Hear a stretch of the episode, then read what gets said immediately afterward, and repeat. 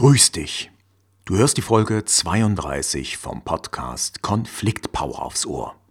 Sie trägt den Titel Dialog statt Spaltung. Interview mit dem Kommunikationscoach und Autor Patrick Nini. Mein Name ist Axel Maluschka.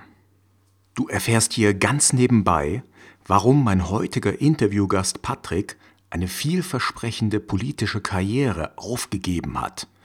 Er konnte nämlich da seinen Überzeugungen, was ehrliche Kommunikation anbetrifft, nicht folgen. Du erfährst außerdem, was es heißt, in Dialog zu treten, anstatt zu spalten, welche Vorteile das Ganze bietet und du erfährst nicht zuletzt auch, wann manchmal die Spaltung doch sinnvoll ist. Ich wünsche dir viel Spaß mit der heutigen Folge und zunächst hören wir einmal Musik.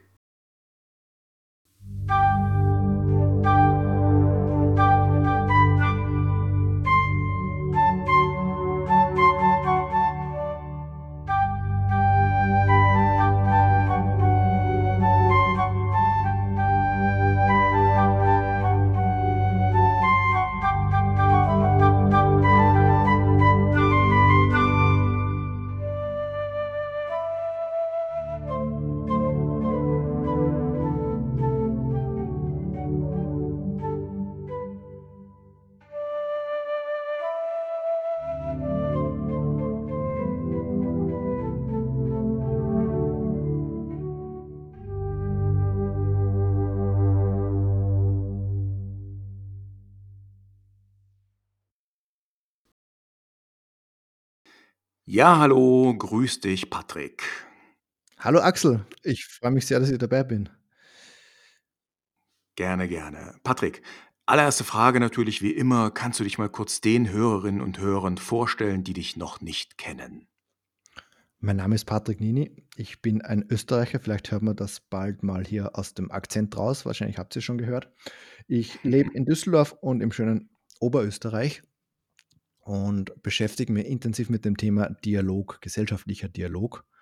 Habe selber politisch kandidiert und gemerkt, hm, es ist etwas schwierig, wirklich in ehrlichen Dialog zu treten. Also wirklich ohne böse Intention dahinter oder immer nur auf den eigenen Vorteil gedacht. Ich glaube, wenn man wirklich einen ehrlichen, fair, ehrlichen, fairen Dialog hat, kann man generell in der Gesellschaft und auch innerhalb von einem Unternehmen beispielsweise viel mehr be bewegen, als wie wenn man nur auf seinem eigenen Silo oder im Silo-Denken die Sichtweise hat. Ah, okay. Äh, bist du denn jetzt noch politisch aktiv? Also äh, übst du dort mit deinen Ansichten und Methoden und Überzeugungen oder bist du aus der Politik raus? Ich musste tatsächlich feststellen, während ich das Buch geschrieben hat, habe, das Buch Dialog statt Spaltung und wirklich, wie ehrlicher ja. Dialog aussehen könnte, ja. dass ehrlicher Dialog eigentlich in der Politik gar nicht möglich ist. Weil Ui, prinzipiell okay. ist immer das, was die andere Partei macht, schlecht.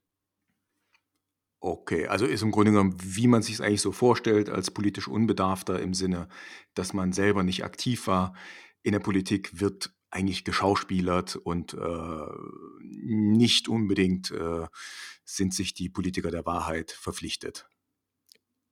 Man dreht es, wie man es an sich braucht. Ich sage mal so, ähm, als kleiner Parteisoldat eine politische Karriere, ohne dass man dort oder da mal lügen muss oder etwas verdrehen muss, ist unmöglich. okay. Okay. Und das heißt, du bist dann, äh, während du dein Buch geschrieben hast, auf das ich gleich noch zurückkommen möchte, bist du wegen der Erkenntnisse und wegen deinem Ansinnen, ehrlichen Dialog ja, zu gestalten und zu leben, bist du dann aus der Politik raus? Habe ich das richtig verstanden? Ja, bei mir war es tatsächlich so, ich bekam die Gelegenheit als Nationalratskandidat, also es entspricht dem Deutschen Bundestag in Österreich zu kandidieren. Okay, wow. Habe diese Chance genutzt, denke mir, ja, Kommunikation kann ich. Und habe mich entsprechend aufgestellt, habe mir das Parteiprogramm durchgelesen und sage, oh, 90 Prozent klingen auf jeden Fall sehr plausibel und gut, das gefällt mir. Also mir waren mhm. Themen Umwelt und Bildung sehr wichtig. Ich, man sieht es ja auch mhm. heute, am Bildungssystem kann man durchaus noch einiges verbessern. Es ist etwas verstaubt, ganz egal, wo man hinschaut. Und ja, was Thema Klima betrifft, haben wir auch noch einiges zu tun. Das heißt, das waren so meine politischen Standpunkte oder meine ja. Ziele. Und ich habe mir dann die Frage gestellt als Kommunikationscoach, wie kann ich denn das Ganze verbinden? Wie muss ich mich denn da positionieren? Ich kann ja nicht eine politische Seite aus Österreich machen und irgendwie Kunden aus Deutschland auf der einen und derselben Seite. Außerdem vergraule ich ja Okay, Menschen, ja. die andere Ideologien haben oder prinzipiell was anderes wählen. Und Ja. da entstand dieser Begriff des verantwortungsbewussten Kommunizieren. Das war Mai 2019 muss das gewesen sein. Ja. Mhm. Ich Okay. Das ist noch Brille, gar nicht so lange her, ja. genau, die, die, diese Brille verantwortungsbewusstes Kommunizieren und wenn man dann halt so die Gesellschaft beobachtet mit dieser Brille, ich habe so viel Material gesammelt innerhalb von drei Monaten, dass ich da sofort sagen musste, wow, ich muss ein Buch schreiben. Ich hatte wirklich innerhalb von drei. Monaten den kompletten Inhalt vom Buch beieinander. Also es war natürlich alles unstrukturiert, aber es war ein Rucksack voller Informationen und Daten. Und nur mit dieser Brille verantwortungsbewusstes Kommunizieren. Und da habe ich mich halt dann Ja, während ja. des Schreibens viel intensiver damit auseinandergesetzt und halt festgestellt, wenn ich verantwortungsbewusst kommunizieren will, wirklich ganz ehrlich im Sinne der Gesellschaft und im Sinne das Beste zu wollen, dann kann ich nicht gute Ideen von der gegnerischen Seite schlecht machen. Das geht doch nicht. Okay, also du hast sozusagen das Spiel der Politik wolltest du in dieser Form nicht mitspielen und hast dich dann stattdessen lieber aufs Business und auf deine Mission konzentriert, ehrliche Kommunikation voranzubringen. Genau, genau. Und ich glaube auch, dass ich im Hinblick auf Bildung und, und Umwelt mehr bewegen kann, wie mit äh, Artikeln und Interviews veröffentlichen, als wie äh, jemand anderes in der Parteihierarchie höher etwas nachzuplappern. Okay. Und jetzt erzähl mal bitte, also ich finde es sehr spannend, dass du äh, in Düsseldorf und in Linz lebst. Also pendelst du dann hin und her oder äh, wie, wie stelle ich mir das vor? Ja, ich sag mal so, seit September bis jetzt ist es sehr Ja, nebelig in okay. Österreich. Außerdem sind da gerade die Ausgangssperren. Von dem her ist natürlich jetzt Düsseldorf sehr von Vorteil. Ich habe aber in Österreich auch eine Wohnung ähm, in der Nähe vom See, wo ich aufgewachsen bin. Und da verbringe ich auch so gern wie es geht äh, Zeit, ähm, Mhm, weil es einfach für mich zu Hause aus- in Österreich ist es die pure Kraftquelle. Das heißt, Okay, äh, im okay. Jahr, im Monat immer mehrere Wochen, sowohl in Österreich als eben auch in Deutschland. Ja, okay. Und ähm, ja, wer sind deine Kunden oder wer ruft dich wann an, mit welchem Anliegen? Man, an sich komme ich aus der Ecke Präsentationstrainings. Also ich habe wirklich Leuten gelernt, wie man auf einer Bühne äh, präsentiert, wie man Inhalte strukturiert und wie man sich bewegt. Mhm. Mhm. Ja, ich habe auch Und, ein YouTube-Video von dir dazu gefunden. Das verlinke ich dann gerne auch. und das hat sich tatsächlich ja geändert. Zum einen habe ich mich für das Buchprojekt etwas zurückgezogen aus der, aus der ganzen Geschichte, Mhm. weil ich äh, an sich ich wachse ja auch gleichzeitig als Person. Also ich habe mit dem Begriff verantwortungsbewusst kommunizieren vorher wenig gehabt. Das kam halt in der Kombi Kombination aus dem Kommunikationstrainings, aus der Mhm. Vortragsecke und dann zusammen mit der politischen Erfahrung, die ich gemacht habe. Mhm. So ist es jetzt komplett neu entstanden, das, das Thema Dialog und alles, was da damit zu tun hat, dieses Gesellschaftliche. Mhm. Und ich bin gerade im Moment dabei, tatsächlich hier zu schauen, okay, wo kann denn Dialog in Unternehmen entstehen? Wo kann man Ah, okay. auch ordentlich, äh, wo ist es nötig? Wo tritt ähm, Spaltung auf, also in der Sache Stakeholder versus Unternehmen, in der Sache Kunde versus Unternehmen? Mhm. Mhm. Und wie kann man halt quasi auch ehrlichen Dialog von innen nach außen machen? Mhm. Mhm. Also zum Beispiel Okay, verstehe. Greenwashing ist alles andere wie ehrlicher Dialog. äh, ja, habe ich auch schon mal von gelesen, ja. Okay. Und jetzt hast du ja schon mehrmals dein Buch angesprochen. Ähm, Dialog statt Spaltung heißt das, Mhm, richtig? mhm. Äh, was würdest du sagen, so ganz kurz zusammengefasst, was ist die Kernbotschaft deines Buchs? Jetzt haben wir über die Entstehung einiges gehört, was ich ja echt spannend finde, weil Mhm. das nach einer Herzensmission klingt, aufgrund deiner Erlebnisse und Erfahrungen. Aber was ist die Kernbotschaft des Buchs? Die Kernbotschaft des Buchs ist an sich, wenn man zwei verschiedene Meinungen hat, mal ganz extrem Trump versus Biden, Hm, AfD Okay. versus die Linke. Und egal wo man steht, ich will da gar, das gar nicht werten. Aber es sind halt auf einer Links-Rechts-Achse, auf einer politischen, komplett unterschiedliche Sichten. Und so wie es jetzt halt gerade passiert, ist das ein Tauziehen, ein Tauziehen zwischen links und rechts. Mhm.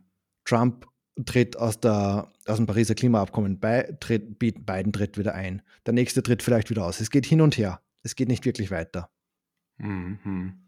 Österreich hatte mal sowas mit, ähm, ja, wir hatten sogar wirklich den Fall, das Rauchverbot in Lokalen wurde beschlossen, dann in der nächsten Regierung wurde, wieder, wurde es wieder zurückgenommen. Jetzt ist wieder beschlossen. Also es ist auch ein ständiges Hin wo das Ja, schon okay, ja, längst ich, gang und ich, gäbe war. mhm, okay, ja. Und ehrlicher Dialog wird solche würde einfach das Tauziehen aus meiner Sicht verhindern. Natürlich gibt es komplett verschiedene Ansichten in einer Gesellschaft und, und ehrlicher Dialog oder die Kommunikation miteinander gesteht aber auch ein, ich kann es nicht allen recht machen. Es kann nicht Mhm, nur mhm, das, was ich sehe, zu 100% umgesetzt werden, sondern ich muss mal auch schauen, wie betrifft es andere. mhm. Okay. Ähm, in Deutschland gibt es auch so ein Hin und Her. Das wird oder wird es kommen, Tempolimit ja oder nein, das ist auch ein Tauziehen. Ja, wobei das ja jetzt äh, bisher sehr stark immer in die eine Richtung ging und ähm, also die realisiert ist und äh, ich nehme halt wahr, dass es so langsam in die andere Richtung sich entwickelt, ja. Genau, genau. Okay, Aber halt aber wa was ist was ist so schlimm an dem Tauziehen? Weil es keinen Mittelweg gibt, weil es einfach, es ist einfach zwischen ein, ein, eine Sache zwischen zwei Extremen. Wenn ich einen, einen Stereo-Lautsprecher habe und ich drehe einmal nach links, dann kommt nur auf der einen Seite des Raums ein Ton raus, dann drehe ich nach rechts, kommt auf der anderen Seite der, der Ton raus. Der Ton ist aber kein Mhm, guter, sondern Stereo mhm, ist viel, viel, viel, viel schöner. Das Tauziehen ist halt, äh, ja, das Tauziehen vernachlässigt halt gerade in dem Moment die, die Verlierer. ah, okay. Ähm, das heißt also im ja? in der Klimadebatte, wenn man austritt, vernachlässigt die, die sich einsetzen und vernachlässigt die, die Umwelt. In der Raucherdebatte in Österreich vernachlässigt die Menschen, die halt nicht rauchen, die dadurch in Gefahr sind oder Mhm, gesundheitliche Risiken sind. mhm. Okay.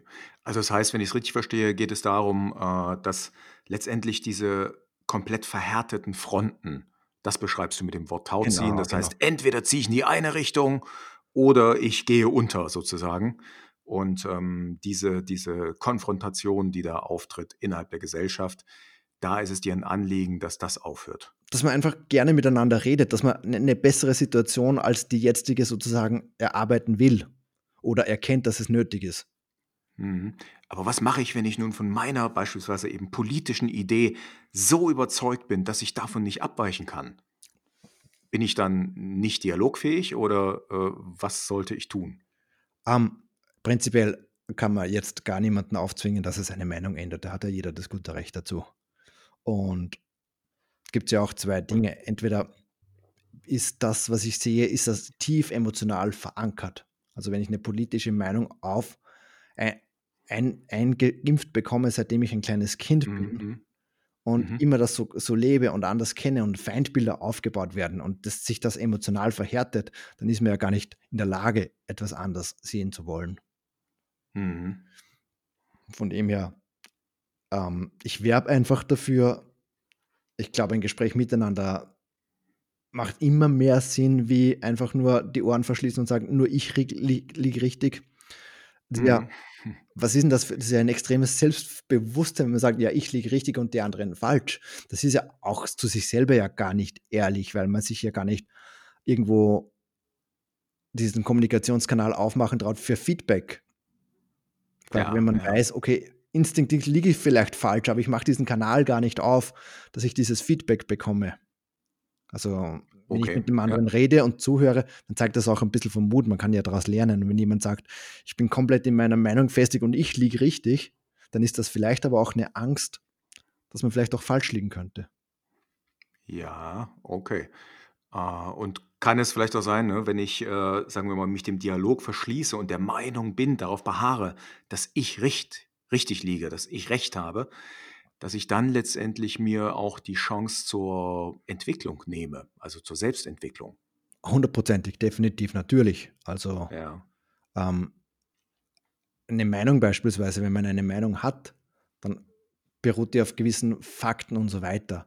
Und so eine Meinungsbildung ist aber irrsinnig komplex. Es gibt ja da tausend Fakten und Sichtweisen und weiß der Kuckuck was. Und wenn ich eine Meinung auf nur fünf Fakten von tausend mir baue, dann fehlt ja da etwas. Oder noch schlimmer, wenn sich die Fakten in der Zwischenzeit verändern und ich habe die Meinung noch vor, vor zwei Jahren, dann Mhm. habe ich eine alte Meinung, die ja sowas von falsch ist, weil sich halt die Welt verändert hat. Ja, ja. Da würden mir im politischen Spektrum auch sofort einige einfallen, aber da will ich jetzt gar nicht drauf rumreiten, weil ich glaube, das ist auf Dauer dann auch langweilig. Mhm. Okay. Und, ähm, was passiert denn, wenn wir in Dialog treten? Also, wenn uns das gelingt. Was passiert dann? Du sagst ja, dein Anliegen ist es in der Gesellschaft etwas ja, ich weiß nicht, ob du's was bewegen willst oder ob du einfach noch mal etwas bewusst machen willst, aber dass du zumindest da Anstöße geben willst gesellschaftlich. Was kann denn gesellschaftlich im besten Fall passieren, wenn es gelingt, in Dialog zu treten? Ich würde es mal anders formulieren. Was passiert, wenn man es nicht macht? Also, die Folge von Okay. keinem Dialog ist ja die Spaltung. Und im Ja, weitesten ja. Sinne ist das Hass und Gewalt. Also, wenn man's jetzt ganz auf die Extreme Mhm. treibt. Wenn's im Klimadebatte keine keinen Dialog gibt und niemand was verändert und das so bleibt, wie's ist, dann haben wir irgendwann Klimaflüchtlinge, dann kommen wieder die Botschaften, die man eh kennt, wenn Grenzen und wenn Flüchtlinge kommen. Und das dann entsteht Hass, dann entsteht Gewalt und der Dialog, ähm, wirkt da dagegen. Also, der Dia Dialog Mhm. ist ja sozusagen die die Grundlage einer De einer Debatte. Also, das Grundprinzip eines Parlaments ist ja eigentlich miteinander zu reden und dann das Beste abzuwägen. Mhm. Okay. Und in persönlichen Beziehungen beispielsweise es muss ja nicht immer 'ne Diskussion sein, wo ein Gewinner gekürt wird, sondern man kann ja auch gern mal dem anderen zuhören wollen. Ja. Es muss da am Ende gar keinen Gewinner geben. Und im Endeffekt befruchtet und bereichert aus meiner Sicht 'ne Dialogbereitschaft jeden Einzelnen. Okay, also du hast ja grad schon gesagt, auch auf der, ich sage mal, Beziehungsebene, wenn's jetzt um wenige Menschen geht, ähm, bereichert der Dialog jeden Einzelnen. Ähm, und wenn wir jetzt noch mal sozusagen die Zwischenebene nehmen zwischen den Beziehungen und den Gesellschaften, wenn wir mal auf Organisationen und Mhm. Unternehmen schauen. Du hast ja ganz am Anfang schon mal angesprochen, äh, wie bereichert es Unternehmen, wenn sie auf Dialog statt auf Spaltung setzen? Im Endeffekt ein Unternehmen ist ja so ein abgeschlossenes eine abgeschlossene Organisation und am Ende hat ein Unternehmen ein Bilanz und macht da drin 'n Gewinn oder 'n Verlust. Und darunter gibt's einzelne Abteilungen, die auch Gewinn oder Verlust machen. Und wenn irgendwo eine Abteilung beispielsweise etwas verändern muss von oben herab, beispielsweise hat weniger Ressourcen und 'ne andere Abteilung, die von der von der die weniger Ressourcen hat, sagt: „Aber wir wollen beispielsweise gleich viele Ressourcen wie vorher“, obwohl das von oben kommt, ähm, dann ist das zum Beispiel nicht Dialogbereitschaft. Ich meine, ich weiß jetzt gar nicht, ob das Beispiel zu zu zu zu konkret oder zu zu zu abstrakt ist, aber letztlich geht's mir drum, wenn 2 Abteilungen gegeneinander arbeiten Mhm. dann bringt es dem ganzen Unternehmen nix. Ja, ja. Das ist so das, was man im Unternehmen Silodenken nennt, ne? Genau, genau, Dieses, genau. äh, ich bleibe in meiner abgeschlossenen Abteilung, denke nur daran und auch nur an die Budgets innerhalb der Abteilung. Okay. Ja, und da wäre es dann besser, wenn die Abteilungen miteinander reden, als Beispiel. Ja, und auch die Bereitschaft haben, sozusagen miteinander zu reden und sagen: „Ah, du hast jetzt weniger Ressourcen, na klar kann ich dann nicht so viel verlangen wie vorher.“ Ja, okay.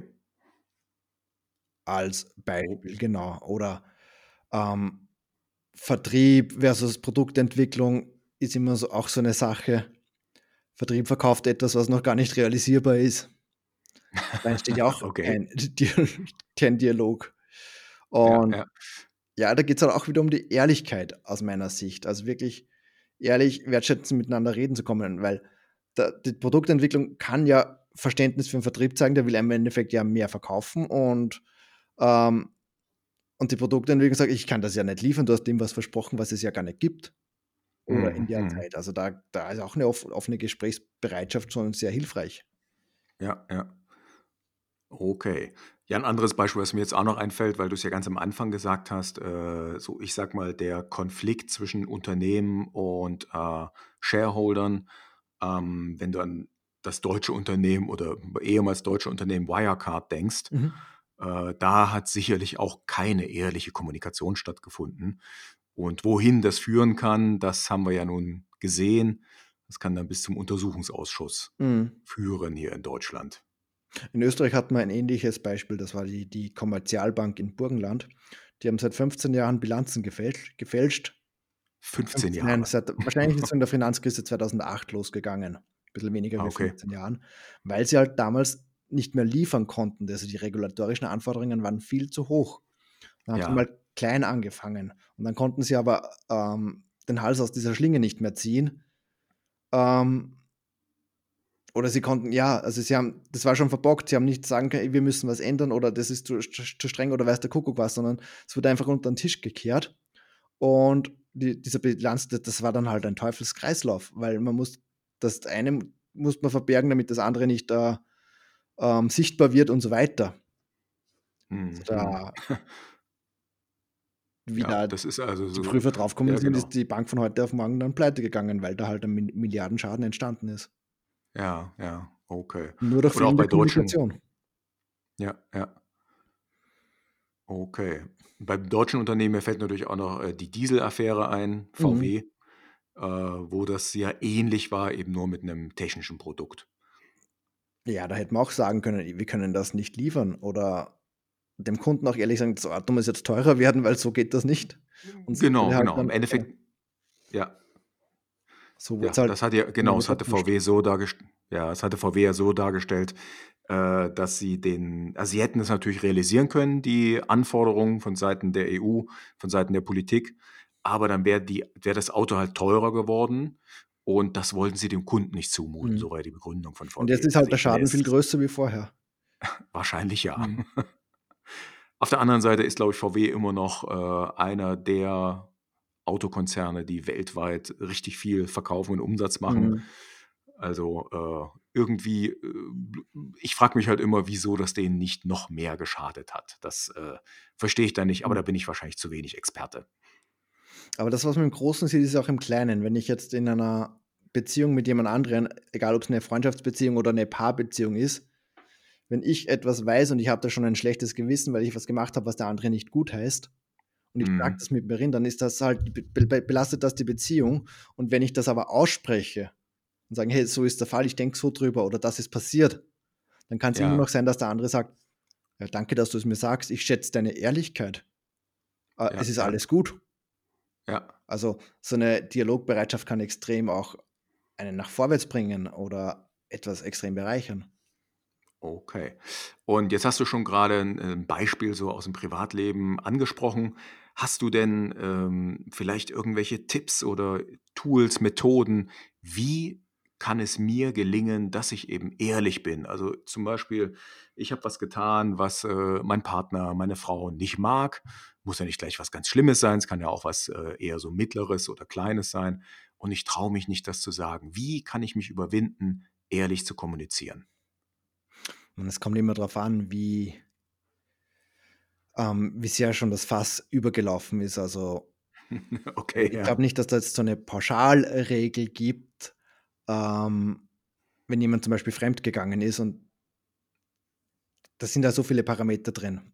Ähm, wie war die Beziehung, wie war das vorher, war das Leichtsinn, war Alkohol und weiß der Kuckuck was. Also hat man schon oder hat man gar einen Freibrief bekommen. ähm, Oder hat gedacht, man hätte einen, ja. Ja, ähm, das ist schwierig, weil wenn ich zum Beispiel sowas nicht ausspreche und man ist dann halt 20 Jahre unglücklich oder trägt, also so eine Dialog oder sowas entstehen, das kann halt auch extrem befreien, wenn sowas mal ausgesprochen ist, so als ein schlechtes Gewissen. Also da kann ja extrem auch eine Last vom Rücken fallen und das Ganze wieder erleichtern. Und es braucht halt auch viel Mut letztlich. Mhm. Ähm, Mhm. Neuanfang, es ist, wär, also da wäre auch Veränderung drinnen. Ähm, mein großer Tipp ist prinzipiell, es gar nicht so weit kommen zu lassen. Ja, okay.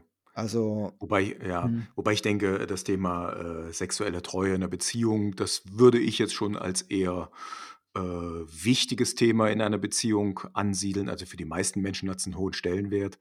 Und so kleinere Geschichten äh, aber genau, da ist ja der Dialog, angesiedelt. genau, da, da hat ja auch schon sehr lange vorher der Dialog gefehlt, weil wenn es zum Fremdgang Ja, ja. kommt, dann ist ja vorher irgendwas schiefgegangen. Das heißt, da sieht man es ja, umso mehr ist es wichtiger, Dinge, die nicht so laufen, vorher anzusprechen und versuchen dann eine Lösung zu finden.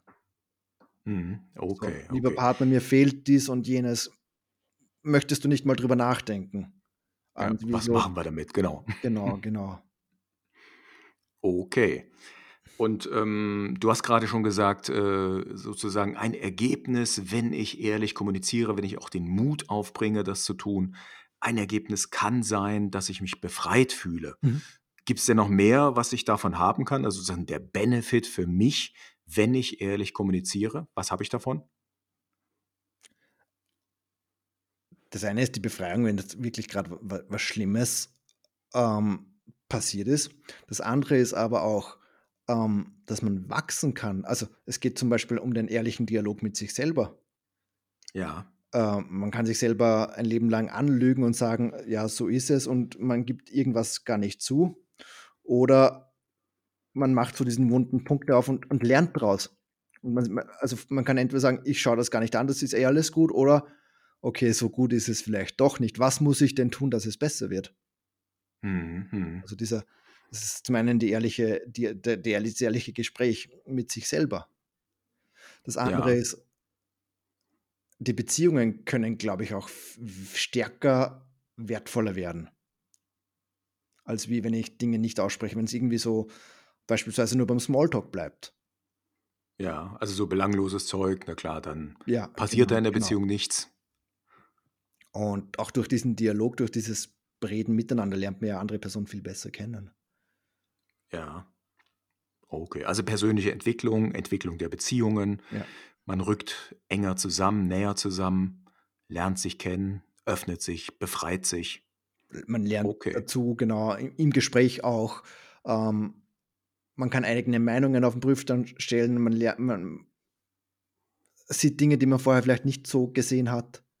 Also Mhm. durchaus fruchtbar. Und der Dialog an sich ist ja, ich muss ja niemanden ähm, jetzt umstimmen, sondern ich bin einfach bereit zuzuhören. Das bedeutet für mich jetzt Dialog. Das andere ist eine Okay. Diskussion. Da gibt es Ja, einen ja. Gewinner und einen Verlierer. Okay, okay. Und Patrick, abschließend hast du vielleicht noch ein Beispiel aus deinem Leben. Du hast ja angefangen mit deinem Leben und dass du eben eine politische Karriere vor dir hattest. Aber Hast du noch ein Beispiel, wo es dir in der schwierigen Situation gelungen ist, in Dialog zu treten und ähm, ja, vielleicht auch mit einem kleinen Ergebnis, entweder positiver oder negativer Also ich Art? habe tatsächlich über diese Frage schon vorab nachgedacht. Ähm, und dieses Beispiel, wie ich die Frage so verstehe, wäre, es ist quasi zur Spaltung gekommen und dann hat es einen Schritt gegeben, dass nach der Spaltung wieder ein Dialog entstanden ist oder so ein Miteinander. Okay, okay. Ähm, ha, so ein Beispiel habe ich jetzt tatsächlich ähm, im Nachdenken nicht wirklich gefunden. Also es gibt Beispiele doch, wo Spaltung dauerhaft bleibt, zum Beispiel bei der Ja, Trennung einer Beziehung oder ja, bei der Trennung eines Arbeitgebers. Und wenn es halt gut läuft, dann kommt es ja gar nicht bis zur Spaltung. Dann kommt's, äh, dann ist man ja da schon weg davor. Also wenn es wirklich gut läuft, dann entstehen ja diese Situationen gar nicht. mhm. Okay. Aber es kann ja zum Beispiel auch passieren, dass eine Liebesbeziehung endet und dann aber in eine Freundschaft mündet. Das gab es tatsächlich bei mir. Ähm, da muss man aber auch sagen, da ist, da ist dann nicht der Dialog das Allheilmittel, sondern auch die Zeit. ja. Wobei ich glaube, wenn man, äh, ja, wenn die Beziehung total vergiftet war und man sich nur angiftet Hm, und beschimpft, dann ist die Chance, dass da hm, eher die Zeit eine Freundschaft hm. draus baut, auch eher geringer. Also es ist, glaube ich, schon auch, äh, hängt von beiden Beteiligten ab. ja, und bei extremer Spaltung beispielsweise, wenn zum Beispiel ähm, ein Gerichtsprozess schon ansteht Ah, ähm, okay, ja. und nur einer will in Dialog treten, dann ist das dann aber dann der Verlierer. Ja, Weil dann ja, muss der nachgeben, wenn es nur einseitig ist. Also in einer ja, Mediation, in so einem äh, Friedensrichterverfahren, da müssen halt schon wirklich beide zu etwas bereit sein. Also es geht nicht nur, dass das einer ist. Wenn einer nicht will, ja, dann, äh, dann, ist, dann, ist, dann sind einem da die Hände gebunden. ja, ja. Okay. Patrick, ähm, gibt es noch irgendeine Frage, die ich vergessen habe zu stellen, die du gerne noch gestellt haben möchtest? Ähm, ja, wir könnten noch ein bisschen über Klima reden, beispielsweise, wenn du magst. Also, ähm, ich habe ja auch mal gesagt, Greta Thunberg beispielsweise ist die, die spaltet mit, der, mit diesem Begriff How dare you? Ja, Ähm, ja, ich finde aber, sie darf das. Es ist ja ihr, also Greta Thunbergs Rolle beispielsweise ist nicht die Brücken zu bauen und den Dialog zu finden, sondern wach zu rütteln. ja, ja. Also, Also sie hat sozusagen nicht die Rolle der Dialogerin und mit den Menschen in Dialog zu treten, sondern, wie du schon gesagt hast, wachzurütteln. Und da darf sie dann auch zu so drastischen Mitteln greifen. Genau, also Spaltung ist so gesehen per se nicht immer böse. Okay, Also okay. sie Also das heißt, es gibt dann doch äh, ja Mittel, die den Zweck heiligen in einer gewissen Weise, beziehungsweise nicht unbedingt jeden Zweck, aber auch mal den Zweck Spaltung, mhm. den darf man verwenden, wenn es dem Ziel, dass die Leute dann aufeinander zugehen, also die, die es betrifft, wenn es dem Ganzen dient. Mhm. Genau, genau. Ich meine, es ist unrealistisch, dass wir heute aus äh, oder morgen aus allen fossilen Energiestoffen raussteigen, aber es muss halt auch mal gesagt werden, ey, wir müssten was verändern. Also ich sage mal so, ähm, es ist oft ein Feindbild, aber für mich beispielsweise hat sie extrem viel verändert. Also ich habe mein Verhalten verändert durch das, dass sie wachgerüttelt hat. Hm, hm. Das heißt, ich Ja, meinem ich, Verhalten gehe sozusagen auf sie zu. ja, ja. Das sehe ich ähnlich und ähm, äh, ich könnte jetzt auch über das Thema Klima noch ewig mit dir diskutieren, weil ich mal für Greenpeace eine ganze Zeit lang gearbeitet habe. Äh, ich fürchte nur, dass das dann unsere Hörerinnen und Hörer nicht mehr ganz so interessiert, Mhm. weil wir hier das Thema Konfliktkultur und Kommunikation haben. Von daher, lieber Patrick, äh, ich bedanke mich ganz, ganz herzlich bei dir für das Interview Ich bedanke mich auch sehr und herzlich. Vielen lieben Dank. Ja, ganz gerne. Und äh, dann würde ich sagen, bis demnächst mal. Vielleicht treffen wir uns bei der ein oder anderen Convention oder dem ein oder anderen Treffen, wenn es dann mal wieder so richtig live gestattet ist. Da freue ich mich auf jeden Fall drauf. Danke. Alles klar. Dann schönen Abend noch. Ne? Mach's gut. Ciao. Ciao. Ja, das war das Interview mit Patrick. Ich weiß nicht, wie es dir geht, aber ich habe echt Hochachtung vor ihm gewonnen. Äh, Das wusste ich noch gar nicht, dass er seine politische Karriere wegen seiner Überzeugung, was Kommunikation angeht, aufgegeben hat. Also das finde ich unfassbar beeindruckend und das spricht wirklich für einen sehr, sehr starken Charakter. Du findest die Shownotes wie immer auf meiner Homepage mit Links zu seinem Buch, zu, seinem, zu seiner Homepage, zu seinem Video unter maluschka.com-032 für die 32. Episode. Also maluschka.com slash 032. Oh, ich müsste das 032 dann wahrscheinlich auch englisch aussprechen. Na, macht nix. Falls du diese Folge live hörst, wir haben jetzt Dezember, kurz vor Weihnachten im Jahr 2020, dann wünsche ich dir und deinen Liebsten, dass du ein wundervolles Weihnachtsfest feiern kannst. Bin ja noch gespannt, ob wir das nun mit Familie oder nur im ganz kleinen Kreis begehen dürfen. Und ich wünsche dir außerdem, dass du gut ins neue Jahr kommst. Wir hören und lesen und sehen uns im Jahr 2021 wieder. Mach's gut, ciao, ciao und tschüss.